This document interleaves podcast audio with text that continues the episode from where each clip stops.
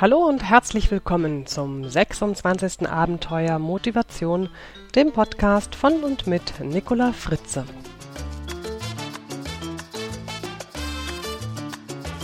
Die heutige Episode nenne ich Camp Talk 1. Und damit ist wohl schon klar, dass es heute etwas ganz Besonderes gibt. Ich melde mich nämlich heute aus Bella Italia, genauer aus Abano Terme in der Nähe von Venedig. Ja, nun denken einige vielleicht, wow, sogar im Urlaub macht die Fritze Podcasts. Aber mh, mm, nein, ähm, im Urlaub mache ich Urlaub, aber in Italien mache ich Podcast, weil ich mir hier zwei Wochen Fortbildung gönne. Ja, es ist ja wirklich ein ganz herrlicher Ort, um sich persönlich und beruflich weiterzuentwickeln, wie sich wahrscheinlich jeder denken kann.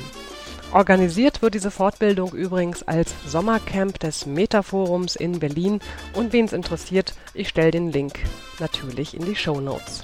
Tja, hier im Sommercamp sind natürlich jede Menge interessante Menschen, mit denen ich immer wieder auch über das Thema Motivation spreche.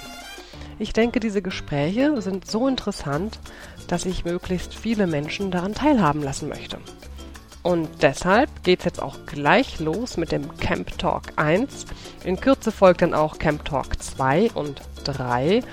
Ja, und wer sich jetzt fragen sollte, ähm, was jetzt mit der Frustfalle eigentlich ist und wann es damit weitergeht, der sei dann bitte auf September vertröstet.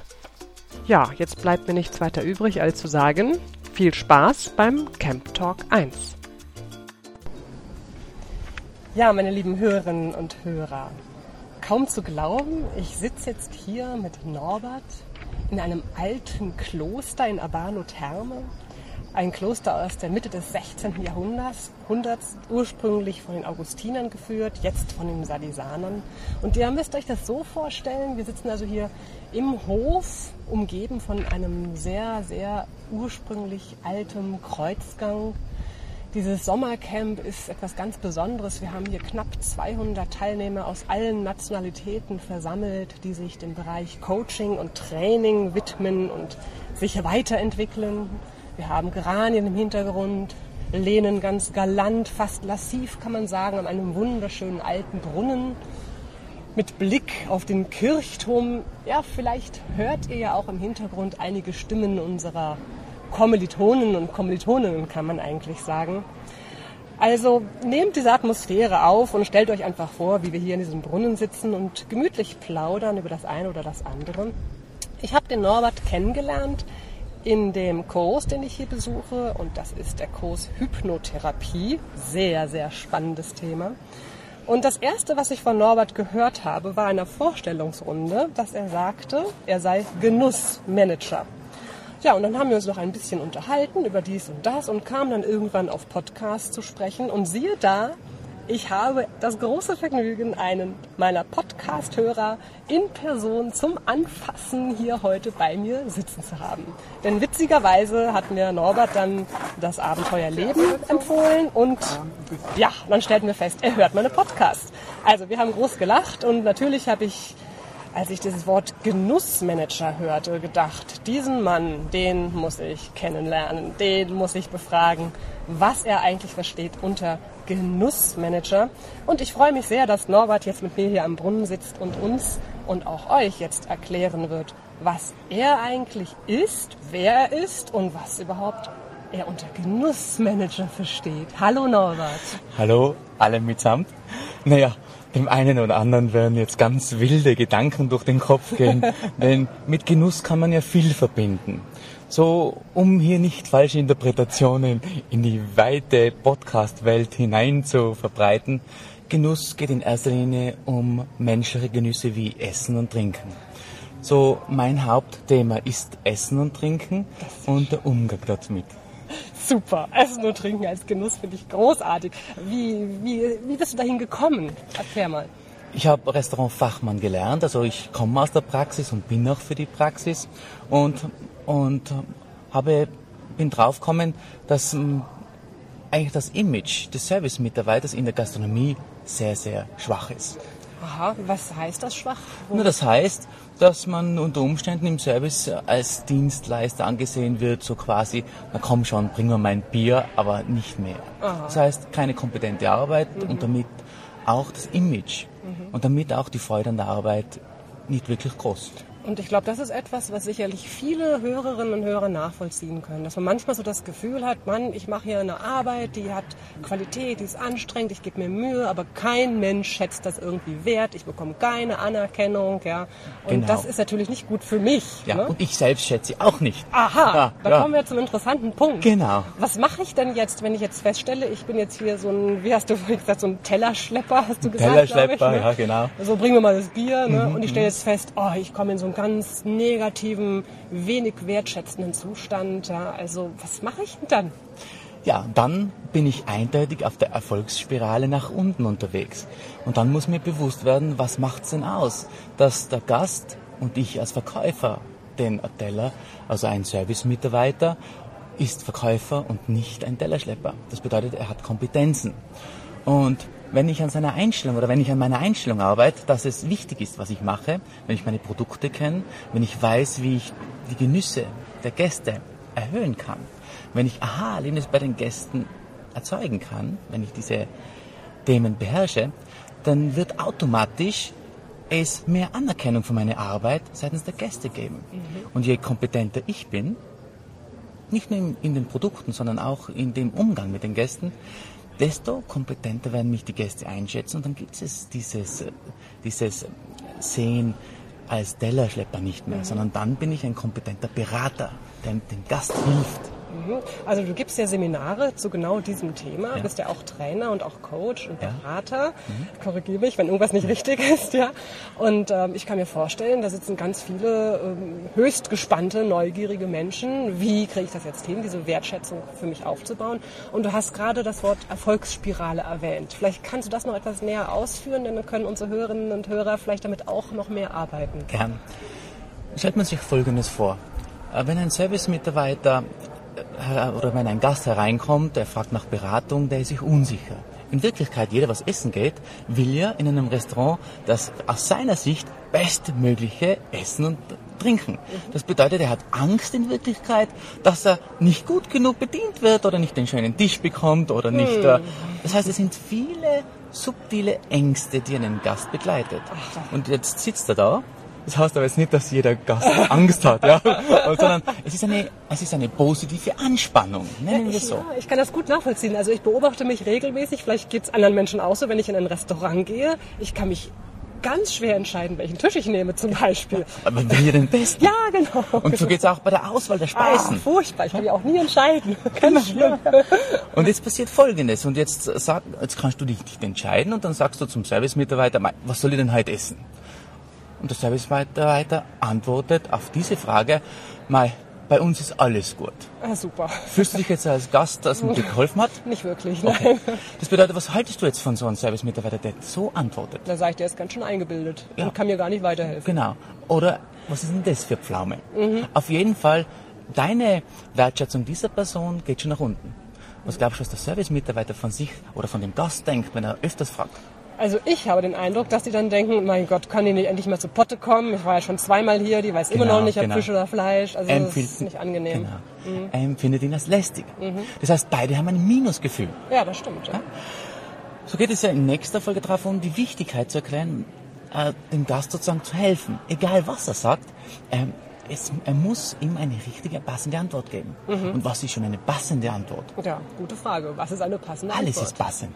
Aha. Es geht darum, den Gast zu unterstützen, denn wir gehen ja davon aus, dass die Speisen und die Getränke in dem Haus, wo man arbeitet, alle perfekt sind. Und da wir wissen, es gibt verschiedene Weltbilder, so kann es nicht sein, dass ich, wenn ich zum Beispiel jetzt keine Kalbsleber mögen würde, ja, und, und dann sage ich bei der Empfehlung, na, essen Sie keine Kalbsleber, die ist nicht gut. Und in Wirklichkeit ist aber genau die Kalbsleber das Lieblingsgericht vom Gast trete ich voll ins Näpfchen. Das bedeutet, ich muss einmal mich weggehen, dass ich nicht so wichtig bin, sondern der Gast.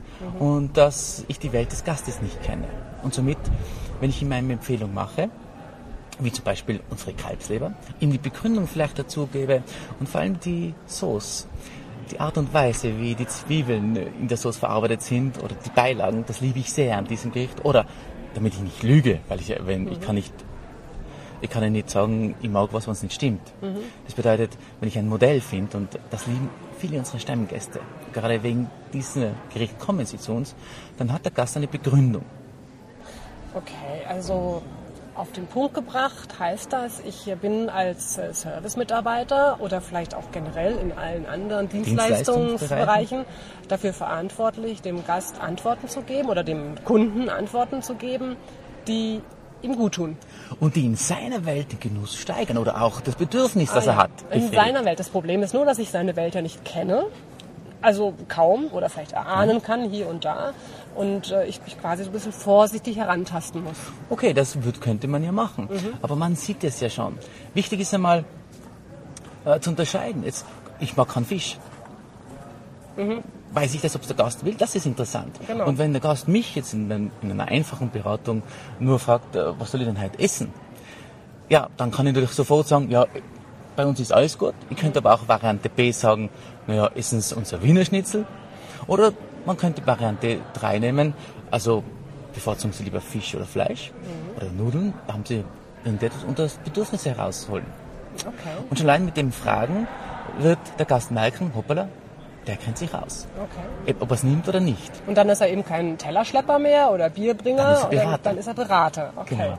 Jetzt ähm, gibt es ja auch Situationen, sicherlich auch in der Gastronomie nicht wenig, schätze ich mal, wo man ähm, vom Gast auch ein bisschen, ich sag mal so, angepöbelt wird, ein bisschen angeranzt wird. Ne? Also keine schöne Situation. Vielleicht ein, ein Service-Mitarbeiter, der vielleicht nicht gerade es geschafft hat, diese wertschätzende Rolle eines Beraters anzunehmen, sondern der irgendwie gerade so einen von Latz geknallt bekommt, ja. sage ich mal. Ne? Eine Situation, die jeder kennt, egal ja, in welchem Bereich ja, er arbeitet und tätig ist und die sich natürlich schlagartig auf die Motivation niederschlägt. Und auf das ganze und Restaurant. Alles, genau. Ja. Was mache ich denn jetzt? Egal ob Gastro oder eine Arbeit, wenn mein Chef mich anpöbelt, was empfiehlst du denn deinen Kunden, wie sie da wieder aus diesem wirklich nicht angenehmen Zustand wieder rauskommen? Gehen wir doch zuerst einen Schritt zurück und reden über die Erfolgsspirale weiter. Gerne. Du kannst dich erinnern, der Gast hat einmal den, äh, zum Service-Mitarbeiter gesagt, was kann er empfehlen. Der Service-Mitarbeiter hat gesagt, alles ist gut, die gehen. Am nächsten Tag kommt er wieder. Ja, das bedeutet, in Wirklichkeit, äh, wenn der Gast bei der Tür reinkommt und er sieht den Service-Mitarbeiter, was wird er sich von dem denken? Ja, der schon wieder. Der schon wieder. Was wird sich der Service-Mitarbeiter denken? Der schon wieder. Der schon wieder. So, und jetzt ist er wieder da und äh, möglicherweise sagt jetzt der Gast, hm, was für ein Wein empfehlen Sie mir zu meinem Zander gebraten? Und äh, der Service-Mitarbeiter sagt, Moment, das werden ich Ihnen gleich sagen, ich gehe zum Oberkellner und fragen. Aha. Was denkst du da als Gast? Hm? Klar, der hat genau. ja wieder voll die Ahnung. Ähm, was glaubst du? Auch aus der Sicht des Service-Mitarbeiter. Sagen wir, der Gast ist gegangen und der Service-Mitarbeiter hat ziemlich ein schlechtes Gefühl, weil, oder glaubst du, dass er ein gutes Gefühl hat? Nee, eher Nein. weniger. Weil der denkt sich, was ist denn das für ein lästiger Gast? Mhm. Und ich habe nur lästige Gäste. Und es ist so schlimm zu arbeiten. Das heißt, eigentlich ist seine Motivation schon nach unten gehend, ja, weil genau. er generalisiert. Ja. Und er hat nur schwierige Gäste. Mhm. Was wird er denn nach dem Arbeiten brauchen, bevor er nach Hause kommt, um sich wieder naja, er braucht irgendein Erlebnis, was ihn in der Spirale wieder nach oben befördert. Wie ein kleines Bier, ja. ein großes Bier oder, oder ein Schnapsel oder noch ein zweites. Ah, und dann kommt er nach Hause. Glaubst du, dass, äh, dass es besser wird in diesem...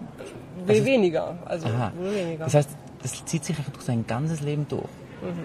Und wenn ihm das bewusst wird, und wenn er dann bei unseren Trainings oder bei meinen Trainings dann kommt und wir machen diese Erfolgsspirale, wir drehen sie um. Was sind die ersten Schritte? Aha, mhm. fachlich gute Beratung, Alternativfragen, Empfehlungen, wie. Das heißt, wie kann ich den Genuss von einem Gast steigern? Mhm. Denn Genüsse sind ja schlussendlich nur Einbildung. Mhm. Und je besser meine Fantasie ist, desto besser ist der Genuss. Okay, also ist die Lösung jetzt, wenn ich mit, wenn ich sowas von Latz geknallt bekommen habe, wie ich vorhin gesagt habe, wie sieht jetzt genau die Lösung aus okay. konkret? Ich drehe die Spirale um? Nein. Jetzt geht es mal darum, ich muss an meiner, an meiner Kompetenz arbeiten, ja. ich muss mal meine Produkte kennen und ich muss aktiv verkaufen beginnen. Ja. Und sozusagen meine Glaubenssätze, dass ich Ballast bin, verändern. Das bedeutet, okay, wenn ich einem Gast ein, etwas empfehle und er sagt nein, er nimmt was anderes, dass das trotzdem ein Erfolg war, dass ich wertvoll bin. Das heißt, mhm. ich, mich, ich muss mich, ich muss lernen, mich selbst wertvoll zu verkaufen. Mhm. Und damit verkaufe ich automatisch auch den Betrieb wertvoll. Weil wenn mhm. der Gast dann sagt, der ist super, mhm. ja, dann ist auch der Betrieb super. Ich glaube, das ist ein ganz wichtiger Punkt, den du gerade ansprichst, weil ähm, je wertvoller ich meine, meinen Betrieb, meine Dienstleistung, meine Produkte schätze, desto besser fühle ich mich ja auch, weil ich das Gefühl habe, dass ich die Welt wirklich mit etwas bereichere. Und dann trete ich ganz anders auf. Also ähm, ich will jetzt ganz nahe treten, nehmen wir so dieses profane Beispiel der Staubsaugervertreter, der vielleicht der Meinung ist, naja, ich mache jetzt diesen Job, habe halt diese Staubsauger, aber eigentlich bin ich der Meinung, Besenkehren genauso gut. Genau. Ne? Oder ob jemand hergeht und sagt, also Staubsauger, das ist einfach die Innovation, ja, das ist das Haushaltsgerät, das jeder braucht, so eine Erleichterung. Das verändert den Menschen natürlich sofort. Ne? Und Er ist mit Freude dabei. Genau, und das merkt der Kunde ja auch sofort. Genau. Und das ist der, die Hauptarbeit, Mhm. die ich mache. Und jetzt kommen wir zum nächsten Thema. Was ist, wenn es einmal passiert ist? Genau, was Ja. passiert jetzt? Du Ja. hast mich hier einen von Latz geknallt nach dem Motto, Nikola, wieso ist das Bier immer noch nicht da? Genau, Und ja. ich stehe jetzt da wie ein begossener Pudel, denke mir, dieser bescheuerte Gast, ja, also was will der hier? ja. Komm mal jetzt. Das Messer geht auf. Ja. Dann gibt's äh, diese Situationen des Beschwerdemanagements. Das bedeutet, naja, überleg doch einmal, der Gast kommt schreiend auf die zu. Schreiend. Ja, oh na, Gott, da wird man okay. gleich ganz anders. Ach, da muss ich ein bisschen abpuffern. Der Gast kommt auf die zu und beschwert sich, über, egal über was. Ja. Die, in dieser Phase kannst du nicht viel tun. In dieser Phase kannst du nur zuhören. Und zu sagen, äh, kann man das gut vorstellen, ich kann das nachvollziehen, wenn mir das passiert, würde ich auch total verärgert sein. Ja. Mal, um diesen Gast herunterzubekommen. Und äh, wenn er dann herunter ist, nach Alternativen suchen. Aber ist da nicht noch ein Schritt vorher? Ich meine, das mit dem Zuhören, bin ich ganz bei dir, aber ich glaube, damit ich das überhaupt kann, also diese Ruhe quasi zu bewahren, ich meine, du hast mich hier gerade angepöbelt, dass das Bier noch nicht da ist, ja? Ist da nicht noch so ein Schritt Null vielleicht, wo man erstmal sagt, ich muss erstmal gucken, weiß nicht, Schutzglocke über meinen Kopf stülpen oder weiß nicht, mich schützen, Okay, ja. dass ich mich nicht persönlich so runter, dass ich in Tränen ausbreche oder wütend auf dich zurenne und sage, komm her, du Natürlich, Bursche, dir zeige ich schon. Also da muss ja noch irgendwas vorher sein, bevor ich überhaupt zuhören kann. Na ne? klar, Weil das du musst mal in nicht. deiner Einstellung einmal dir eine Veränderung machen von Kritik. Aha, Was, eine, ist, aha. was ist überhaupt Kritik für dich? Was ist Kritik? Na gut, da gibt es verschiedene, verschiedene Möglichkeiten, was Kritik ist. Angriff an meine Person? Ja, Der will Beispiel. mir was tun? Genau, zum Beispiel. Oder ist es eine Lernchance?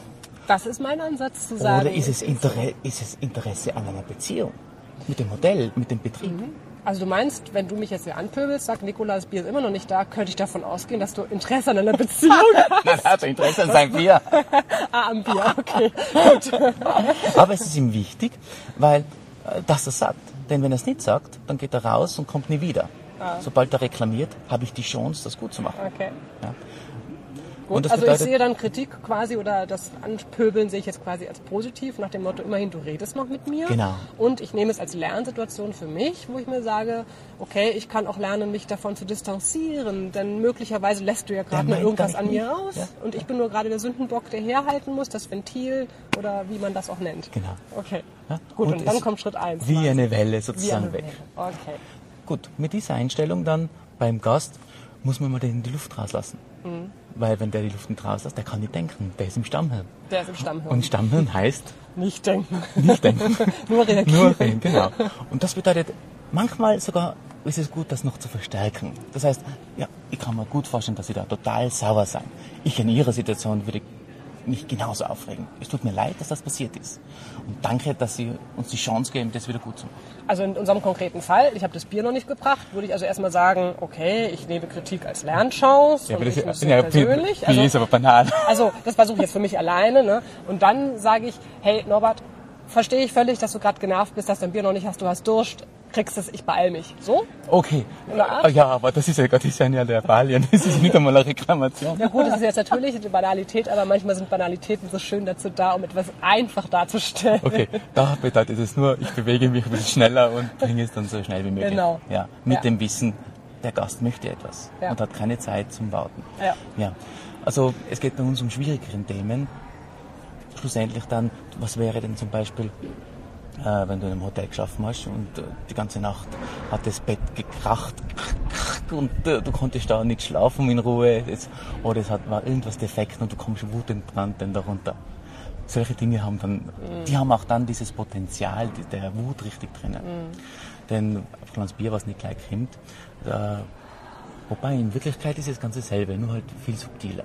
Ich meine, das hängt von der Ja. Situation ab. Ne? Wenn da wirklich jemand sitzt, der schon vielleicht eine Stunde auf sein Bier wartet und der richtig Durst hat und dem jetzt der Hut hochgeht, dann kann das ja auch mal eskalieren. Dann sind aber die Kompetenzen des Facharbeiters nicht richtig eingesetzt. Glaube ich auch. Ja, also dann müssen wir Ursache suchen. Ja. Ja. Was würdest du denn eigentlich so für einen Tipp geben für die Dienstleistungsbranche insgesamt, sagen wir jetzt mal? Ähm, ich weiß nicht, was dein Eindruck ist. Ich habe das Gefühl, es gibt mittlerweile immer mehr Dienstleister in Deutschland, die wirklich guten Service anbieten, die das wirklich mit Freude machen. Und es gibt aber leider immer noch, und wird es wahrscheinlich auch immer geben, noch Menschen, wo du das Gefühl hast, okay, ich störe nur, ich gehe gleich wieder, Entschuldigung, dass ich mein Geld hier lassen wollte.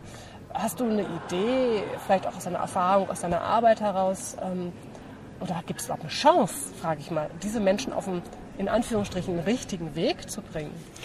Ja, wir sind ja keine Missionare, sondern wir können nur motivierte Menschen unterstützen. Das heißt, wenn zu uns zu den Trainings Leute kommen, die weiter, sich weiterentwickeln wollen, die wollen ja. Und dann gibt es einfach manche, die hineingestoßen werden. Ja. Und wenn so Personen im Service arbeiten oder im Dienstleistungsbereich, wo sie gar nicht sein wollen, dann gibt es eher eine Führungsaufgabe. Das bedeutet, äh, als Führungsperson ist es meine Aufgabe, diese Personen auf den richtigen Weg zu bringen. Und da gibt es sehr wohl mit richtigen, mit richtigen Kritik, mit richtigen Feedback, mit richtigen Lob, also so, dass sich der Mitarbeiter entwickeln kann. Also ist das Thema, ich sag mal, demotivierte, unfreundliche Mitarbeiter in erster Linie ein Führungsthema? Auch. Ich würde sagen, auf jeden Fall auch, denn was ich vorlebe als Chef, und das sieht man in den Dienstleistungen, vor allem in der Hotellerie, wie es Herr, so ist Gscherl. Das ist ein Dialekt. das heißt, so wie der Herr, auch seine Mitarbeiter. Also das, das Geschirr, heißt- ja, so ja, genau, auf ja. Deutsch, hahaha, auch. okay. Aber das ist vielleicht ein schöner Moment, mal einfließen zu lassen, wo du eigentlich herkommst. Ich glaube, das haben wir noch gar nicht verraten. Wahrscheinlich hört man es schon so ein bisschen, aber vielleicht sagst du mal genauer, Mhm. wo du herkommst. Aus dem Herz der Alpen.